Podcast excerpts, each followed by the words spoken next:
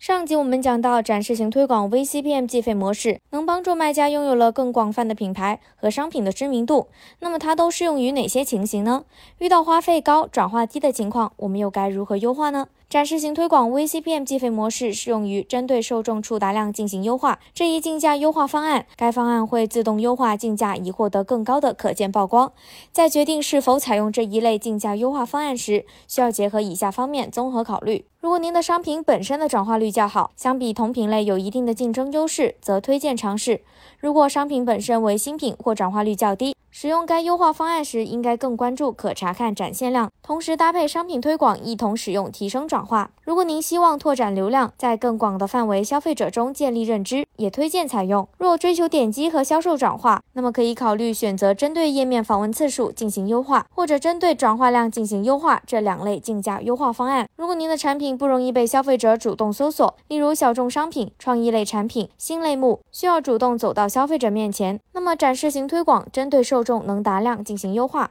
更有利于快速拓展潜在客户。如果你的广告预算有限，不建议将展示型推广 VCPM 计费模式作为首选，而应优先使用商品推广，或者选择展示型推广的针对页面访问次数进行优化，或针对转化量进行优化这两类竞价优化方案。在选定了展示型推广 VCPM 模式后，还可以通过调整投放的颗粒度，优化投入产出。可以参考以下几点思路。选择内容相关性投放时，通过细化功能缩小投放的目标类目范围，例如细化价格区间、星级、配送方式等，确保推广商品在投放类目里具有竞争优势。而在选择受众投放时，可以考虑选择在营销浏览定向，包括浏览过广告商品和浏览过广告商品相似的商品，进一步缩小目标受众。同理，也可以进一步细化受众的兴趣爱好、生活方式，精准定位主攻的人群。另外，目前展示型推广。支持自定义图片和视频两类视觉创意素材，通过优化视觉创意素材与广告文案撰写，